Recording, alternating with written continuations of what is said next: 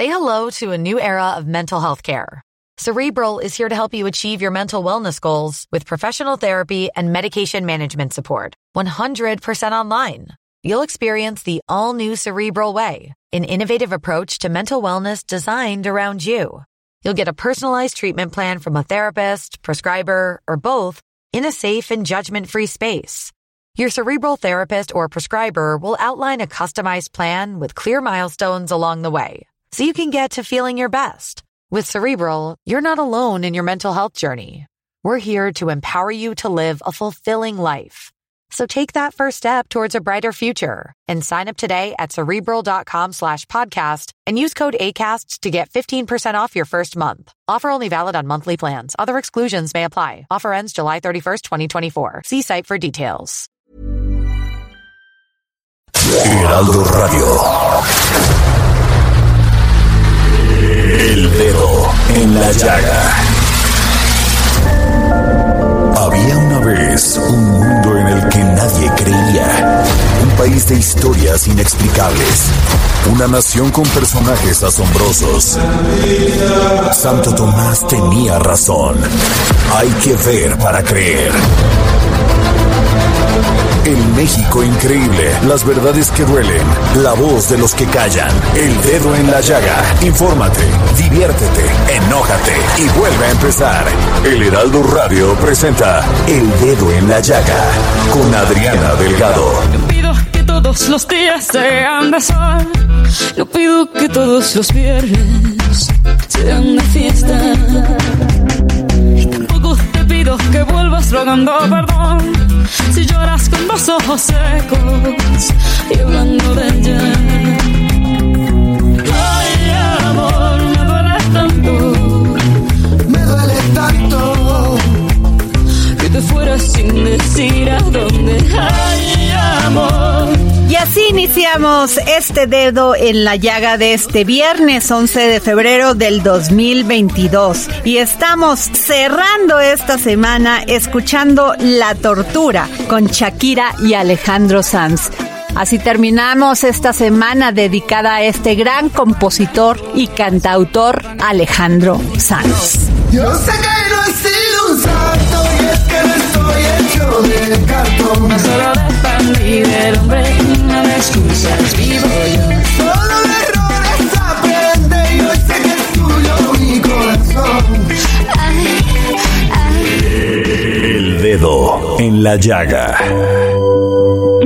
Mis manos un libro por demás interesante, un libro inteligente, que se llama Ética para Desconfiados. Su autor, David Pastor Vico, nació en Bélgica en 1976, estudió filosofía en la Universidad de Sevilla y se especializó en la ética de la comunicación. ¿Cómo está, profesor? Muy buenas tardes. Muy buenas tardes, Adriana. Pues eh, muy bien, muy contento de hablar contigo y de, bueno, pues de charlar un rato. Maestro, empiezo con esto que bueno, es con lo primero que me encuentro y dice, durante muchos años me he dedicado a estudiar la inteligencia humana. Tardé mucho tiempo en descubrir algo que tal vez os sorprenda. La gran creación de la inteligencia no es la ciencia, ni la tecnología, ni el arte, sino la ética. ¿Por qué dice usted esto, maestro?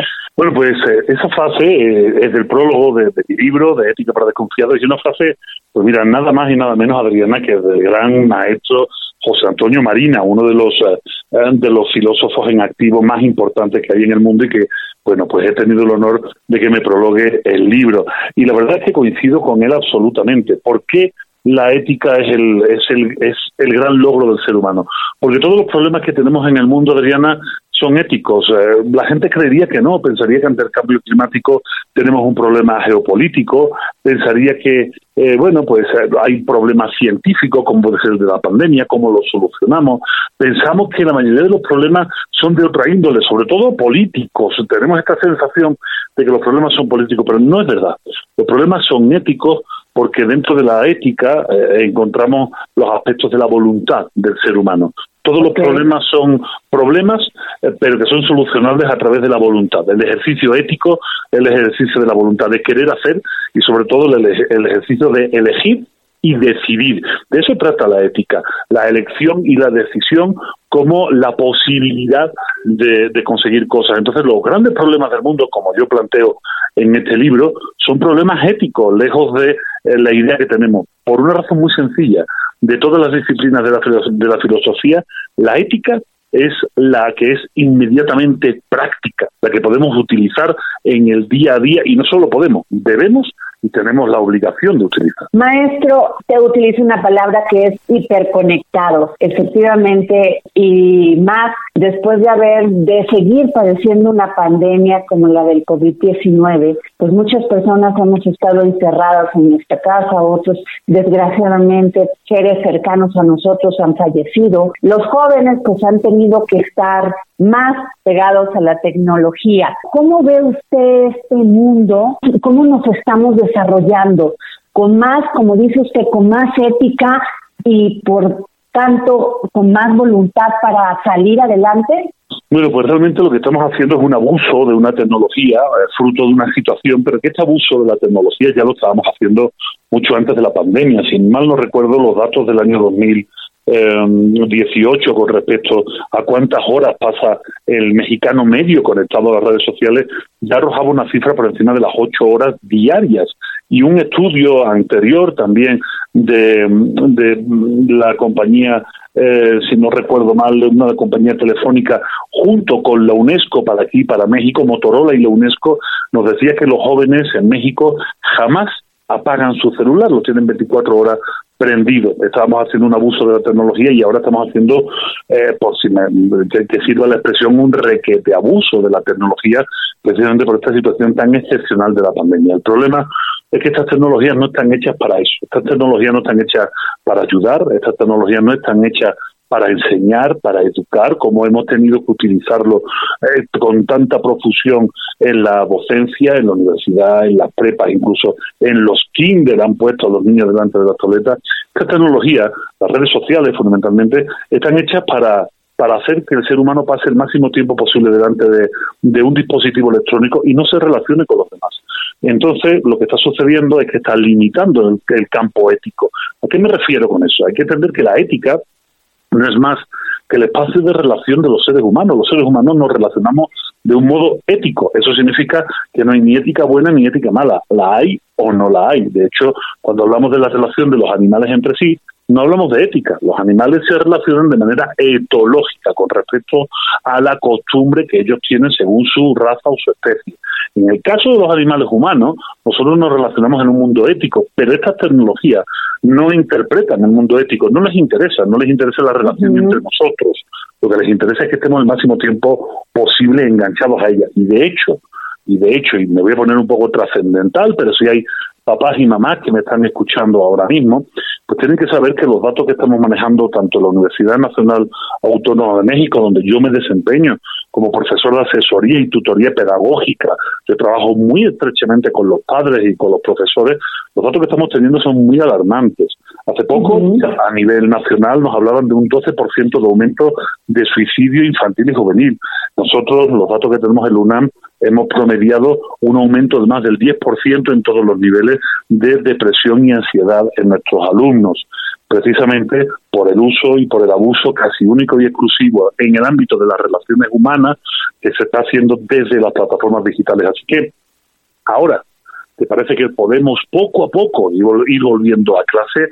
Yo invito a los padres a que, bueno, pues que sean valientes, hagan lo que tienen que hacer, que de eso se trata la valentía, no actuar desde el corazón, sino desde la razón, y empiecen a llevar a sus hijos a clase y sobre todo, mayores de 15 años, que ahora ya estamos en proceso de vacunación, por favor, que los vacunen y que les digan que vayan a clase. Ya no tanto para aprender, fíjate que un profesor te diga eso, no tanto para aprender, sino para volver a ser humanos, para volver a relacionarnos, a jugar, a estar con los amigos, a compartir las emociones con los amigos. Eso es lo que ahora mismo necesitamos y eso lo que hace es potenciar el tejido moral y reforzar los lazos éticos entre nosotros. Así es, maestro. Usted dice la velocidad da vértigo y el vértigo nos imprime nervio. Y es precisamente de esto que habla. Vamos tan rápido, perdimos la sensibilidad y la humanidad para ver el dolor ajeno. Ya no más vemos cifras de muertos, de homicidios, cifras de divorcios, cifras de violencia contra las mujeres en sus casas, no estamos haciendo una mejor sociedad, maestro. No, no, no, no. Nosotros no lo estamos haciendo, estamos destruyendo la sociedad. Y esto es importante decirlo y decirlo en voz alta. Y yo no me canso de hacerlo. Lo hice en mi libro anterior, Filosofía para Desconfiados, lo hago en Ética para Desconfiados. Este libro es una herramienta utilísima para los adolescentes y que ya muchísimas preparatorias en toda la República lo están adoptando como libro de lectura en la asignatura de ética, porque bueno, pues tiene ese interés. Lo voy a seguir denunciando en mi posterior libro tenemos una serie, una seria crisis eh, social, de cohesión social. Estamos en un momento de, de fragmentación social, lo llevamos arrastrando 40 años, pero ahora con la pandemia se ha exacerbado, cada vez es, más, es mayor. Los índices de confianza interpersonal, o sea, el, el que un ciudadano pueda confiar en su vecino se está hundiendo, se está desplomando ahora mismo en México, según el último latino barómetro, es del 18%, o sea, solo el 18%, solo 18 mexicanos de cada 100 confía en su vecino y esto es una tragedia enorme porque da la sensación de que todo el mundo es malo y de que hay que tener, tener miedo de todo el mundo. Y eso conlleva lo que tú acabas de explicar, la falta de empatía. La empatía, para que nuestros oyentes lo sepan, es una palabra griega que viene eh, de la unión de dos palabras, de en, que es ponerte, ponerte con o ponerte en, en, en el lugar, y pathos, que significa dolor, que significa sufrimiento. El empático, la empatía, es una capacidad de todo ser humano de ponerse en el lugar del otro. De hecho, hay experimentos en el Instituto Max Planck en Alemania de eh, experimentos de empatía con niños de un año y medio y son profundamente empáticos y tienen una gran necesidad de ayudar al otro. De hecho, nacemos siendo empáticos, pero como habilidad social la podemos perder. No solo la podemos perder, estamos perdiendo. Y voy a hacer una reflexión para que la gente que nos está escuchando aterrice todo esto en su vida cotidiana, porque parece que la filosofía queda demasiado alta. Hace cuatro días en Veracruz, un tráiler volcó en la, en la autopista de Jalapa. El, el chofer del, del camión, del tráiler, quedó gravemente herido en la cabina intentando salir de la cabina y la gente, los lugareños, se dedicaron a robar despiadadamente el camión y nadie ayudó al conductor de tal manera que el conductor murió, murió sobre la carretera. Esto es un ejemplo de la cotidianidad, Adriana. Esto es un ejemplo normal. Y voy a poner otro ejemplo, para, porque la gente no se da cuenta. Voy a poner otro ejemplo. Cuando en las películas de Hollywood ahora quieren llevarnos a la sensiblería, hacernos emocionar, ya no ponen el drama humano, ponen dramas de animales. En la película, una de las últimas películas que salió de Superman, o sea, un auténtico blockbuster en ventas a nivel mundial, tenemos un ejemplo claro de cómo el momento, el, momento eh, álgido, emocional de la película no es ningún momento que, que, tenga que ver con los seres humanos, sino la necesidad de salvar al perro de Clark Kent antes de que el tornado se lo llevara y es en el momento en el que su padre muere sacrificándose por el perro. Algo tan, tan estúpido, algo tan dramático ya hace que cuando estemos en los, los semáforos de nuestro México no se nos hablando del corazón cuando veamos a niños pues aspirando monas o vendiendo pasapanes por 10 pesos y sigamos hablando de nuestras estupideces sin mirar hacia los lados. Híjole, qué interesante eso que dice, porque efectivamente el amor a los animales ha sustituido al amor entre humanos. Es, es muy cierto lo que usted dice. A mí, a mí, yo no estoy a favor de la fiesta del toro y no quiero polemizar con ese asunto. No estoy a favor. Entiendo que hay quien lo respete y entiendo también que con el devenir del tiempo irá desapareciendo. Pero me molesta profundamente cuando somos capaces de movilizar a cientos de personas para luchar contra esto y no somos capaces de, de movilizar ni a 10 personas para luchar contra la injusticia, el hambre y el hambre en nuestra calle o simplemente para ayudar a estos abuelos que están en los supermercados a cambio de una limosna, que no es una propina, que nadie se engañe y que llamemos a las cosas por su nombre. Los abuelos que están en los supermercados empacando no están por una propina, están por una limosna. Ahí no nos duele el corazón y no hacemos nada y sí nos movilizamos y fíjate que estas movilizaciones se dan fundamentalmente en clases medias, medias acomodadas. Hay que tener mucho cuidado porque estamos perdiendo la humanidad, tanto que el Mediterráneo en Europa se ha convertido en una gran tumba de emigrantes que fallecen diariamente en grandes cantidades intentando llegar a las costas a las costas europeas simplemente para tener una mejor posibilidad de vida para poder comer todos los días y no se está haciendo nada y al contrario se están cerrando los puertos igual que cerramos las fronteras en el sur, igual que, bueno, podríamos seguir todo el rato, pero no, no haríamos más que, como bien se llama tu programa, meter el dedo en la llaga. Maestro, usted dice atención a la relación que mantienen los animales humanos como tú y como yo con los otros animales humanos, lo llamamos política. Dice usted, sé que te suena un poco raro porque si la ética no es más que el modo de relación del animal humano, ¿por qué es posible decir cosas como y pone usted un ejemplo de mi profesor de filosofía es poco ético y hace un análisis muy interesante, pero creo que también, y perdón que me vaya esto, nos desanima mucho a los seres humanos, a los ciudadanos, la poca ética que existe en la política. Bueno, pues es, que realmente eh, hay que tener en cuenta que los políticos no son nada más, y voy a volver a meter el dedo en la llaga, nada más y nada menos que una muestra representacional de la propia población. no hay ningún político que venga de, un planeta superior o que venga del, mismo infierno. Los políticos son ciudadanos como tú y como yo que en algún momento de su vida o por una cuestión familiar o por una cuestión vocacional deciden dedicarse al servicio público.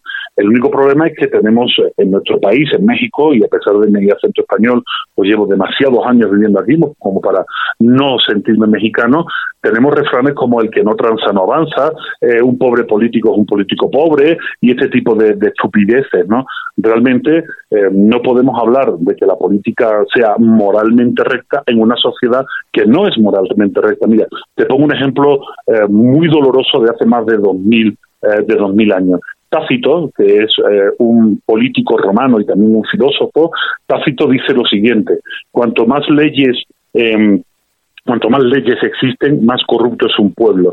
Y él no dice más corrupto es el Estado o más corruptos son los políticos. No, no, no, no. No nos engañemos. Aquí eh, no vale de nada echar la culpa al otro sin hacer un ejercicio de autocrítica.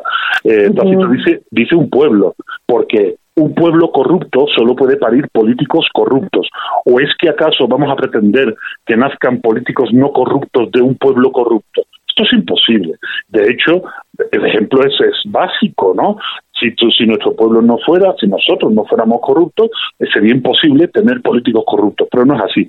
Eh, corrupción es eh, brincarte la verificación del coche con una ayudita. Corrupción es acelerar un proceso con un, un refresquito. Corrupción es todo, es, todo eso es corrupción cuando se normaliza la corrupción, cuando es nuestra cotidianidad, pues ¿cómo podemos esperar ahora que el político sea un dechado de virtudes? Esto es imposible. La verdad me encanta cómo lo dice maestro, nos hace reflexionar mucho y también esto, tiene un capítulo que se llama Tantas morales como cultura. Y dice usted, tal vez te confunda saber que ética solo hay una, pero morales puede haber muchas. ¿A qué se refiere? Pues mira, es muy fácil, lo voy a explicar de una manera muy sencilla para que nuestros oyentes eh, lo entiendan. Cuando hablamos de ética, estamos hablando de un lugar, de un espacio, de un sitio horizontal, en el sentido que todos somos exactamente iguales dentro de un espacio ético. La ética es el modo de relación de los animales humanos, como dije anteriormente. Sin embargo, la moral es diferente. Si la ética podríamos definirla como algo horizontal, algo incluyente para todos, donde todos estamos metidos dentro, la moral es algo vertical. La moral es una imposición. La moral es un código de reglas, de leyes, eh, que va dictado por varios aspectos importantes. Uno, la costumbre de cada país según sus costumbres, según sus tradiciones ancestrales y milenarias, porque todos los países tienen construcciones ancestrales, incluso Estados Unidos, que sé que es un país muy nuevo, está formado de muchas otras culturas que han aportado sus costumbres para constituirlo como país, bueno, pues toda, toda nación tiene una serie de, costumbres que la constituyen. Además, cada nación, por ocupar un lugar en un determinado momento, México está en el Ecuador, una zona, no el Ecuador, una zona tropical del mundo, a medio camino entre Estados Unidos y Centroamérica, bueno, y además eh, por el momento histórico en el que ocupamos, las morales se van modificando de tal manera que en cada nación, en cada cultura encontraremos una moral diferente. Por eso, si nos vamos al mundo árabe, por ejemplo, nos encontraremos, eh, bueno, pues una serie de morales que despechan a la mujer en muchos aspectos. Si nos vamos a los países escandinavos, encontraremos todo lo contrario. Si nos vamos a los países asiáticos, encontraremos una moral del trabajo muy diferente a la moral del trabajo que podemos tener en Latinoamérica Latinoamérica, ahí nos encontramos diferentes morales. Por eso es muy importante, cada vez que juzguemos a una nación o volquemos una opinión sobre otra, otra época, eh, sobre otra cultura, darnos cuenta de que todas estas opiniones siempre van a ser tamizadas por nuestra propia moral. No estaremos opinando de una manera neutra, estaremos contaminando nuestra opinión desde nuestro punto de vista y desde la moral en la que estamos metidos. Eh, precisamente si hablamos de corrupción, nos reiremos de que en Finlandia o que en Noruega haya dimitido un político simplemente porque cargó el desayuno a su tarjeta de funcionario público. O sea, cargó a lo mejor 200 pesos a la tarjeta y sintió que debía dimitir, cuando aquí en México, en el mundo latino, no dimiten ni aunque tengan casas en Houston, ni aunque tengan casas en ningún lado, ¿no? O sea, no hay forma humana de hacer dimitir un político. Claro, pues es que son juicios, de hecho, desde diferentes morales. Sí, totalmente de acuerdo. Maestro, y usted dice que hay cuatro maneras de entender el miedo, ¿no? Y una es huir, la otra es hacerse el muerto, esa me dio mucha risa, perdón, la de atacar y la de someterse. Y pues somos una sociedad con miedo, mucho miedo. Tenemos muchísimo miedo porque nos están metiendo mucho miedo. O sea, hay que entender que el miedo, y esto lo entendían perfectamente durante la Revolución Francesa, en 1789, cuando estaban, bueno, pues cortando cabezas de reyes eh, a trote y mochi, pasándoselo muy bien en la Plaza de la Bastilla, eh, se dieron cuenta de que tantas cabezas estaban cortando de nobles que se les acababan los nobles e iban a empezar a cortar la cabeza de los ricos. Y como los ricos fueron los que promovieron la revolución para poder tener los derechos que tenían los nobles, dijeron, oye, cuidadito que vienen ahora por nosotros, ¿no? Y entonces se instauró lo que se llamó el gobierno del terror, matar a tantísima gente que la gente entrara en pánico y se paralizaran, porque el miedo pues te puede hacer paralizarte, o sea, y, ese capítulo en el que hablo del miedo, explico de una manera muy sencilla estas cuatro formas de afrontar el miedo en el mundo animal y una quinta forma muy importante que es la forma de afrontar el miedo en el mundo de los de los animales humanos. Es cierto, los tlacoaches, por ejemplo, y en, y en Ciudad Universitaria, aquí en la UNAM hay muchos tlacoaches, el, tlacoache, cuando se es sorprendido y tiene miedo, se hace el muerto. Verás, no solo se hace el muerto, sino que abre, abre la boca de una manera muy, muy, muy estúpida y además segrega por el ano una sustancia horrible que apesta para que el posible depredador diga, uy, es que no solo está muerto, sino que está podrido y, no, me, no me lo puedo comer. Pero es verdad, hay mucha gente que ha salvado la vida haciéndose el muerto, sobre todo como hay una anécdota, eh, una anécdota de un pelotón de fusilamiento durante la Guerra Civil Española, es una anécdota real de un gran cómico español que fue condenado a, y fusilado, eh, no le cayó ninguna bala, pero se hizo el muerto y bueno, pues salvó la vida, ¿no? Eh, hay muchas formas. Bueno, lo importante no es ni huir, ni hacerse muerto, ni someterse, ni atacar. Estas cuatro formas son las formas posibles de asumir el miedo en el, en el reino animal. Lo importante en los seres humanos es que debemos hacer lo que sabemos que debemos hacer. Cuando tenemos miedo, tenemos que ser racionales, pensar, determinar qué acción, y una de las acciones puede ser hacerte muerto, ¿eh? pero hay que hacerla de manera consciente, no dejándote llevar por el pánico. De hecho, dice José Antonio Marina, nuevamente citando al, al Fabio Toledano, que además es, es amigo y es mentor, dice José Antonio Marina que ser valiente es actuar con miedo, pero sin que se parezca que se tiene miedo. Se me parece una, una frase maravillosa, ¿no? El valiente no es el que no tiene miedo, el valiente es el que actúa haciendo lo que sabe que tiene que hacer desde la razón, desde el conocimiento, pero aguantándose el miedo. Porque sí, es cierto, el miedo nos acompaña. Y en el mundo animal, eh, el miedo es una forma de salvar la vida. En el mundo humano, muchas veces por miedo, la perdemos. ¿eh? Hay que entender que actuar dejándonos llevar por el pánico, eh, pues te puede hacer saltar del fuego a, a la sartén o te puede hacer saltar de un edificio en llamas al suelo y matarte cuando a lo mejor buscando encuentras una escalera para escapar, ¿no?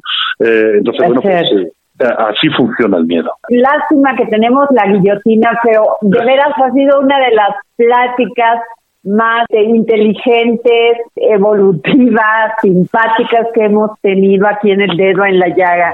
Yo le agradezco, maestro David Pastor Vico, que nos haya dado la oportunidad de conocer este libro, Ética para Desconfiados, y sin duda alguna va a ser un gran bestseller. Pues muchísimas gracias y bueno, a toda la audiencia que me quiera seguir, me puede seguir en Twitter por arroba granvico, en Instagram también arroba granvico y en mi Facebook Vico Anda Suelto, V-I-C-O, para el que no sepa cómo se escribe. Muchas gracias, maestro David Pastor Vico. Muchas gracias. Gracias a ti, Adriana. Cuando quieras, vuelvo a tu programa. Muchas gracias. Yo sé que no he sido un santo, pero lo puedo arreglar, amor. No solo dependí del hombre, no me excusas, vivo yo. Solo nos vamos a una pausa para regresar aquí al dedo en la llaga. Nos escucha usted a través de la 98.5 FM y a través de nuestras plataformas, de nuestra página del Heraldo de México. No te bajes, no te bajes. Oye, negrita, mira, no te rajes. De lunes a viernes tienes mi amor. Déjame el sábado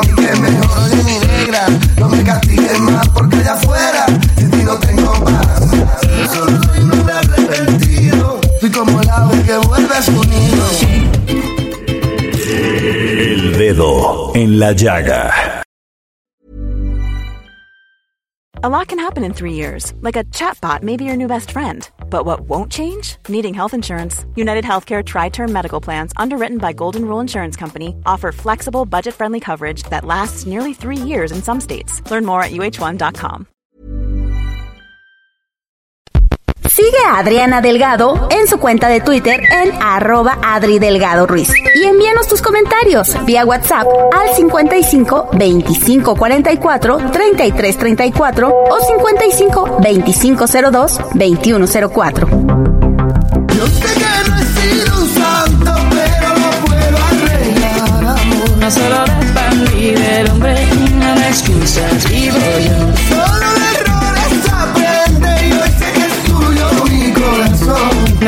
Regresamos aquí al dedo en la llaga y es viernes, viernes de Ignacio Anaya, nuestro querido historiador, y vamos a hablar sobre mirar el amor desde la historia.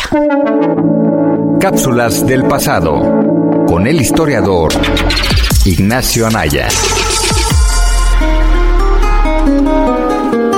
Hola Adriana, hola amigos del dedo en la llaga, soy Ignacio Anaya y esta es mi cápsula del pasado. En este episodio, y por la cercanía del día de San Valentín, les voy a hablar sobre un concepto que siempre ha estado durante milenios en la vida del ser humano, pero cuyos significados e interpretaciones, así suele ser con los conceptos, han sido diferentes a lo largo de la historia. Se trata del amor. Comencemos. Ya fuera el noble caballero rescatando una dama, la novela de Romeo y Julieta o una pintura artística, el amor ha adquirido diferentes connotaciones a lo largo de la historia. Es decir, el amor no significaba lo mismo hace 800 años que ahora. La manera de verlo siempre cambia. Ahora bien, en el 2003, el periodista y escritor francés Dominique Simonet publicó un libro titulado La más bella historia del amor, donde reunía las entrevistas realizadas a historiadores y escritores para intentar poder hacer una historia del amor en Occidente. El autor destaca tres elementos que pueden resumir la historia del amor, sentimiento, matrimonio y sexualidad. No se encuentra en un determinado orden o preferencia, ya que eso depende de cómo cada época aplicó estos tres elementos para definir el amor. En una época es matrimonio sin amor ni placer, en otra es placer sin amor y sin matrimonio, y en otra es amor y matrimonio. Empecemos con el primero, con el matrimonio, un acto o institución milenaria en la historia del ser humano. Como especie se encuentra ese acto de buscar a alguien para preservarnos, en algunos casos se forman parejas duraderas, pero eso, más que amor, es instinto, según establece el historiador Jean Coutuan. Los primeros matrimonios en humanos se formaron a partir de ese instinto, y que después va a alcanzar elementos como asegurar herencias, crear filiaciones o un deber ciudadano. En estos casos se beneficia principalmente el hombre. Después nos vamos a los sentimientos, elemento que cobra una gran relevancia durante el Renacimiento, sobre todo en la gente pobre, pues se dan cuenta que se puede amar con quien uno está casado. No obstante, en esta era moderna que para algunos va del siglo XVI al siglo XIX, la Iglesia y el Estado van a imponer órdenes morales sobre los aspectos de la vida privada, incluida la sexualidad y los sentimientos. Es hasta el siglo XX cuando se da esta nueva visión relacionada a la pareja. Simonet le llama la revolución amorosa, que va desde la segunda mitad del siglo XIX hasta 1960. Durante ese periodo se realiza una vinculación entre amor con matrimonio y placer. La regla es que hay que amar. A partir de 1968 se da la revolución sexual, misma desde la cual se da la concepción del amor libre. Los sujetos amorosos pueden moverse sin traba alguna. Y ahora, en la época actual, estos tres elementos, sentimiento, matrimonio y sexualidad, parecen estar ya separados los tres y la unión entre ellos se ha vuelto más un ideal. En ese sentido, seguimos actuando bajo las herencias pasadas del amor, y cada uno actúa como un Romeo, una Julieta, una Simón de Beauvoir o un Don Juan. Espero que les haya gustado este episodio y recuerden escucharnos en Spotify. Hasta la próxima. Y hoy es día de Exxon a la Milla, promotor cultural, que nos va a hablar sobre el libro Amor y otros experimentos mentales de la escritora Sophie Ward. Libros, libros, libros, con Exxon a la milla.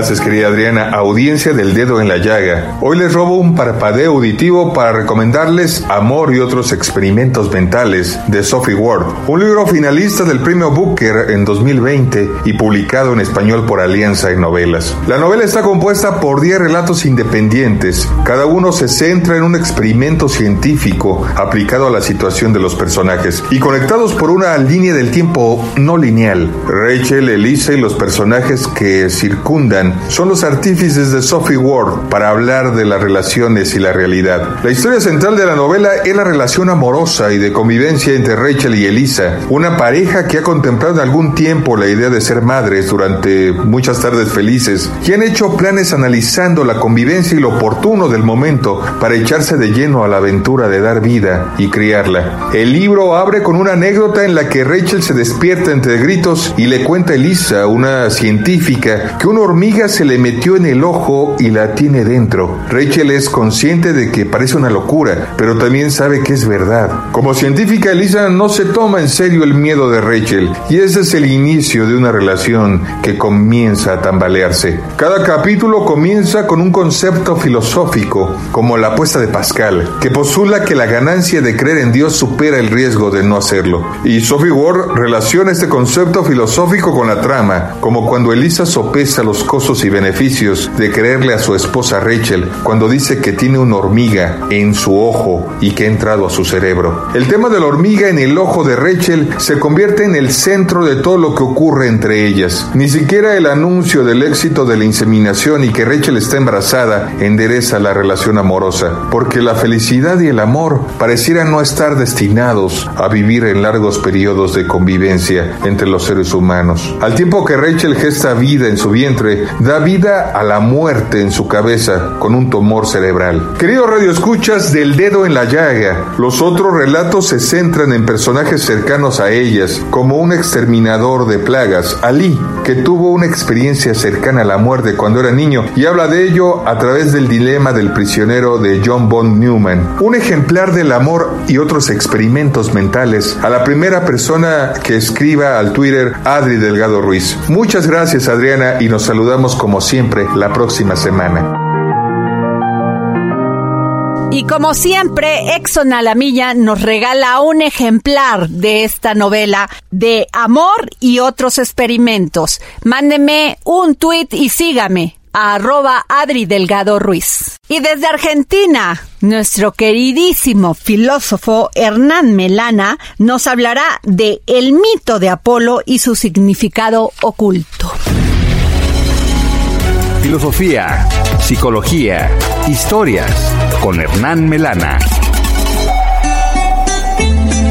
Hola Adriana y oyentes del dedo en la llaga. Hoy vamos a seguir hablando un poco del dios Apolo, de quien ya hemos hablado anteriormente.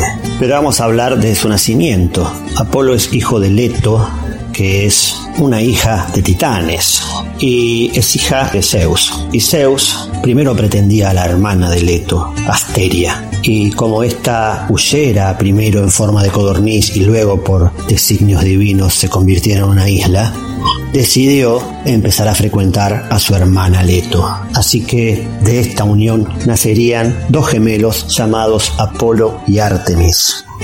Ahora bien, la esposa de Zeus, la diosa Hera, Juno para los romanos, era extremadamente celosa y trató de impedir por todos los medios que diera a luz a esos gemelos. Así que le pidió a una serpiente, a la serpiente Pitón, que la persiguiera para que intentara matarla. A esta serpiente también la nombra Homero como Draconis, el dragón. Así que este reptil, que estaba además repleto de una gran sabiduría de las profundidades de la tierra, empezó a perseguir a Leto que se tuvo que refugiar en una isla que no era otra que su hermana. Y allí nacerá primero Artemis, luego de nueve días de trabajos de parto muy dolorosos, y ayudará al nacimiento de su hermano, que cuentan que fue tan doloroso que Artemis juró que iba a ser virgen toda la vida. Como muchos sabrán, Artemis, Selene para los romanos, era la diosa de la luna y Apolo el dios solar. Pero cuando Apolo creció, quiso vengar el tormento de su madre y fue a matar a la serpiente, a aquel dragón llamado Pitón, y lo hirió con mil flechas hasta matarlo. Luego, la serpiente cayó por una rendija que había en una cueva hacia las profundidades y su espíritu quedó atrapado en esa cueva que desprendía unos gases que quienes allí estaban podían predecir el futuro. Y desde entonces aquello fue el oráculo de Delfos, el más famoso de la antigüedad, y Pitonisa se llamaba la sacerdotisa, que interpretaba al espíritu de Pitón. Y en este mito se esconde algo muy interesante, que es el origen de Apolo, que es hijo de dioses por parte de Zeus y de titanes por parte de Leto. Y el nombre Leto significa olvido. Y esto es muy interesante porque Platón nos cuenta que el conocimiento en realidad es imposible de adquirir.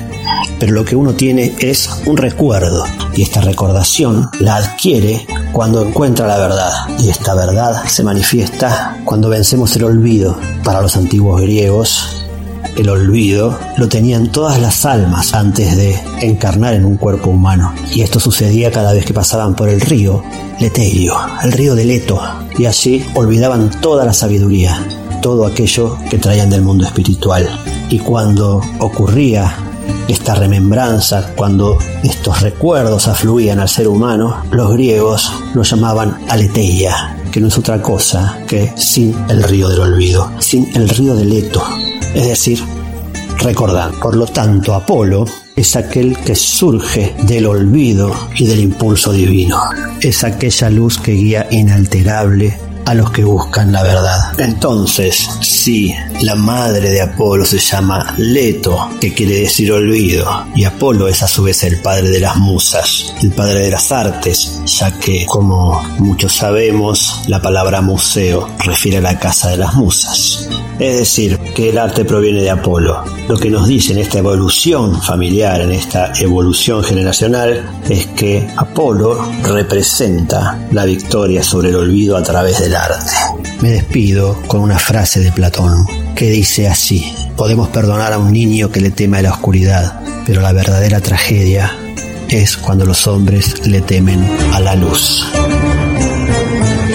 Y nos vamos con nuestro querido Gonzalo Lira, gran crítico de cine y televisión, y nos va a hablar de este maravilloso documental, Historia de un despojo, autoritarismo, control, venganza, y no se pierdan ustedes la segunda parte este domingo a las 11 de la noche por ADN 40.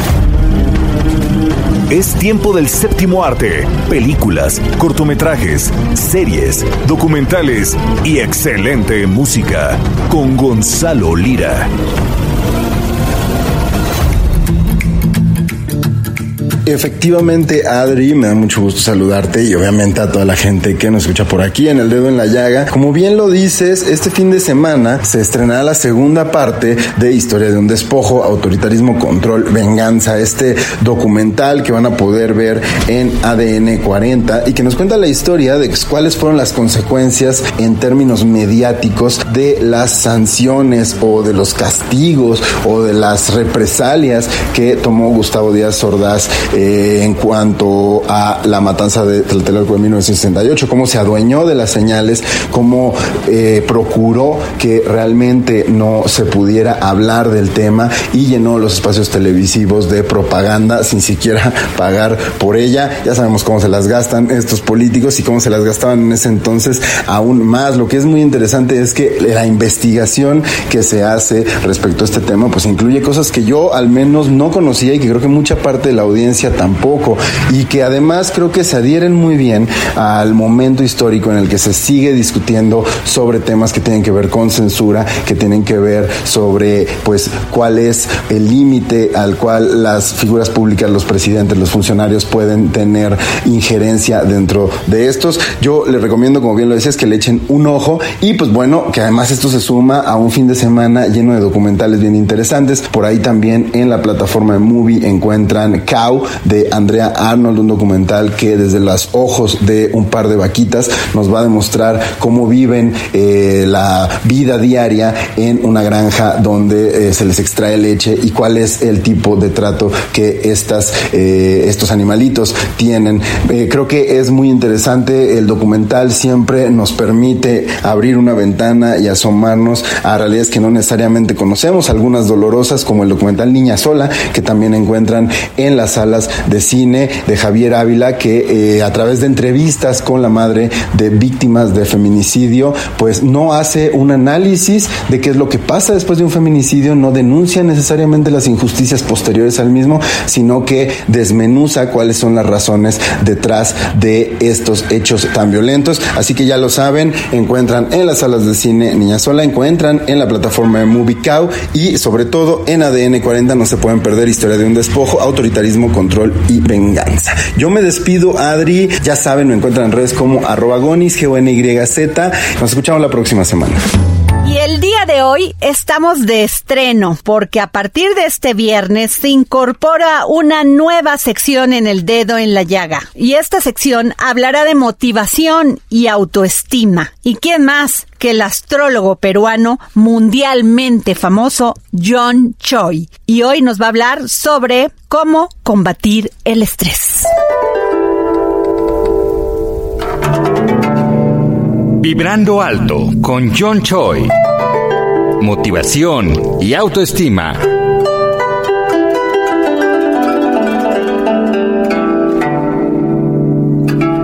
Hola, hola, mi nombre es John Choi y en este nuevo segmento de Vibrando en Alto, Motivación y Autoestima, vamos a trabajar algunas técnicas sencillas para poner en práctica de cómo combatir el estrés. Si cuentas de una localidad donde constantemente el sol irradia, sal y toma algunos rayos de vitamina D. Te van a activar tu energía interior, elevando tu espiritualidad con alegría. Si estás en la localidad donde llueve mucho, también permítete que las lluvias de agua viva limpien, purifiquen tu cuerpo, tu cara, tus manos camina sin zapatos en casa. Estamos inmersos con toda esta situación mundial de pandemia. Así que hay que practicar buenas vibraciones para elevar nuestro niño interior y manifestarlo en nuestro día a día. Abre puertas, cortinas y ventanas. Cambia constantemente los muebles de tu casa para darle agilidad y esa fluidez de vibración. Barre, limpia desde adentro hacia afuera de tu casa oficina, comenzando desde los lugares más tóxicos y nocivos, el baño, cocina, dormitorios, comedor, salita, no importa si es pequeño o grande el espacio. Realiza una llamada telefónica para saludar a alguien. Sube el volumen de una música que solamente a ti te agrade que sea de alta frecuencia. Practica deportes o actividad de ejercicios físicos para soltar la carga de las tensiones del día a día del trabajo. Tómate una buena infusión de nuestras hierbas de la mamá tierra. Prepárate una rica comida a tu gusto. Si quieres camina desnudo por tu casa. Hay muchas técnicas que te caiga el chorro de agua de la regadera durante dos minutos aproximadamente. Practica el OM constantemente, OM para purificar y combatir el ego y descargarnos de algunos apegos. Suelta pensando de manera favorable en búsqueda de soluciones, ocupándote del tema, mas no preocupándote y antecediéndote con pensamientos negativos. Estoy en todas las redes sociales, Facebook John Choi, Motivación y Autoestima en el fanpage, Instagram John-Choi-Bajo y en YouTube. Así que nos vemos en la próxima secuencia. Cierren sus ojos. Y nos vamos con nuestra querida Adriana Luna, reportera del Heraldo Media Group, integrante del equipo de Mente Mujer, que nos va a hablar de la tapatía, Alejandra Rodríguez, quien sufrió discriminación por una empresa y sin embargo ganó el Premio Mundial de Tecnología. Sin duda alguna, estas historias nos inspiran. Mente Mujer, un espacio en donde damos voz a la mente de todas las mujeres, con Adriana Delgado.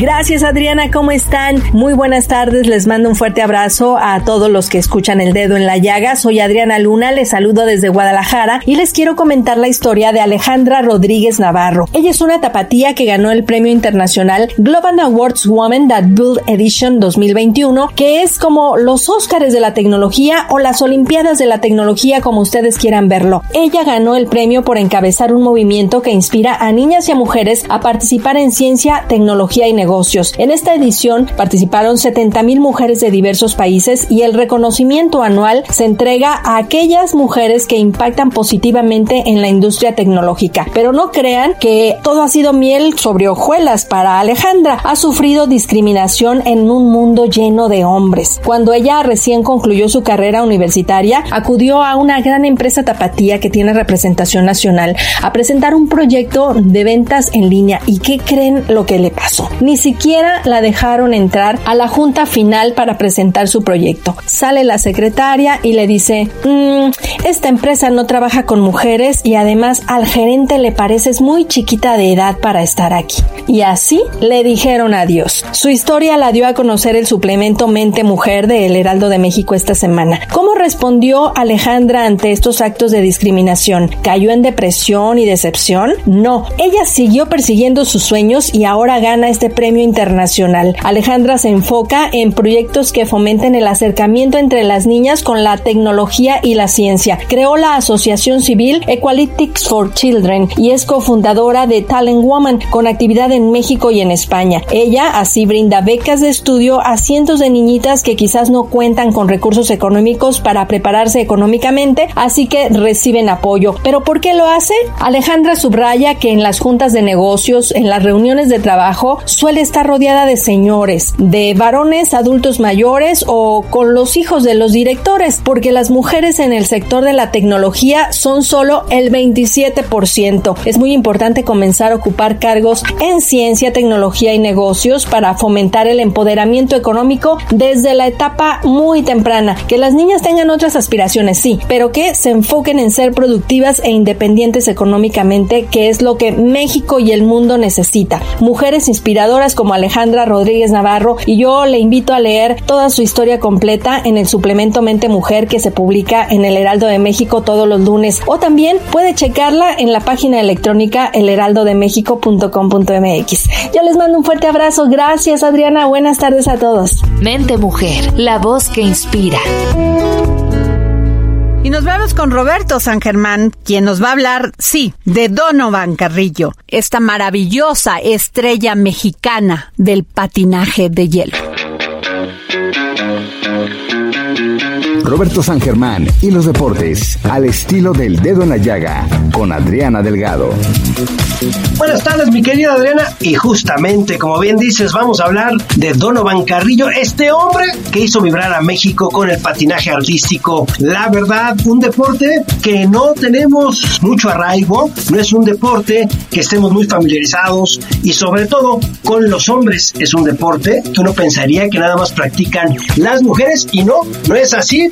Hablemos de Donovan Carrillo, este jovencito de Zapopan, de de Jalisco, que hizo historia. ¿Y por qué hizo historia? Simplemente porque desde hace 30 años no había un competidor mexicano en patinaje artístico y fue el único latino que estuvo en esta justa de invierno y lo vimos bastante bien.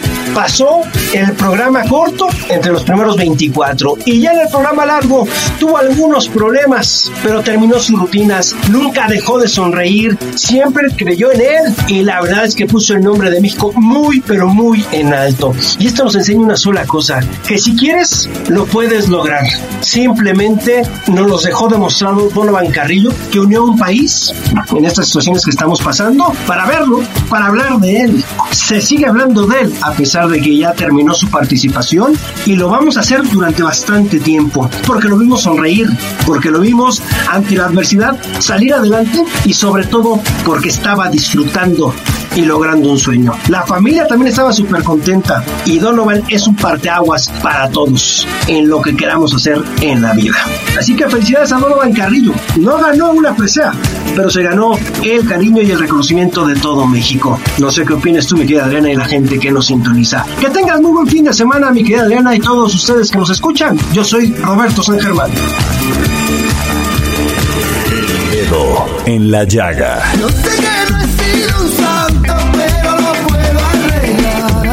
No solo de pan vive el hombre, no de excusas digo yo. Solo de errores aprende y hoy sé que es tuyo mi corazón. Muchas gracias por habernos escuchado durante esta semana y como siempre les digo, gracias, gracias por permitirnos entrar en su corazón. Tenga usted un gran fin de semana. Nos vemos el lunes. Ay,